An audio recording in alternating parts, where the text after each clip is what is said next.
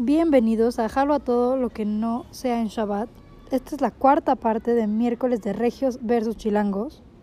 El día de hoy vamos a hablar, vamos a tratar de explicar la siguiente frase, que es muy dicha en el norte. Raza, jalen a la fiesta. Aquí tenemos dos palabras súper utilizadas en el norte, especialmente yo voy a hablar de Monterrey. Tenemos la palabra raza y tenemos la palabra jalen. Como el mismo título de este podcast, ¿qué significa jalo?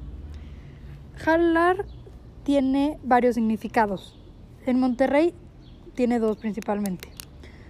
Uno es el jale o jalar, que es trabajar. Tipo, ay, esta noche tengo mucho jale. O el jefe me dio mucho jale. O sea, es de trabajar. Y por otro lado tenemos como, ay, jalo a hacer esto o jalo aquello. Que significa como, ay, quiero hacer esto o me late hacer esto. Y normalmente hay gente que contesta con jalo también. O sea, le preguntas, oye, eh, ¿jalas ir a la fiesta? Y te pueden contestar jalo, que puede significar también sí o va o me late. Y por otro lado tenemos la palabra raza. ¿Qué es raza? Pues realmente la raza es tu grupo de amigos.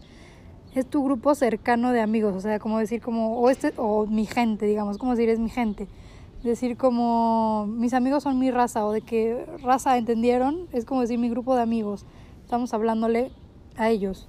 Entonces yo al mencionar esto en mi título quiero decir que yo jalo a todo, o sea, a mí me late todo, me gusta la idea de todo, todos los planes en general, eso es lo que estoy hablando, pero que no sean en Shabbat.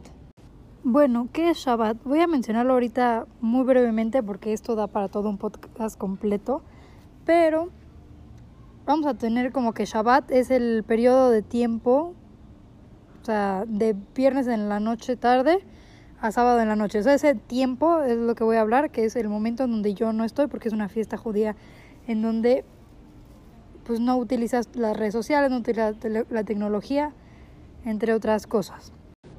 Pero ¿por qué les menciono todo esto? Bueno, es para que entiendan el porqué del nombre del podcast. Es la forma en la que yo digo que me encantan todos los planes y quiero ir a todo, pero no voy a ir en Shabbat o no voy a hacer las cosas en Shabbat. Entonces ya con esta explicación de jalo y de raza ya podrán entender la frase inicial, la cual era raza jalen a la fiesta.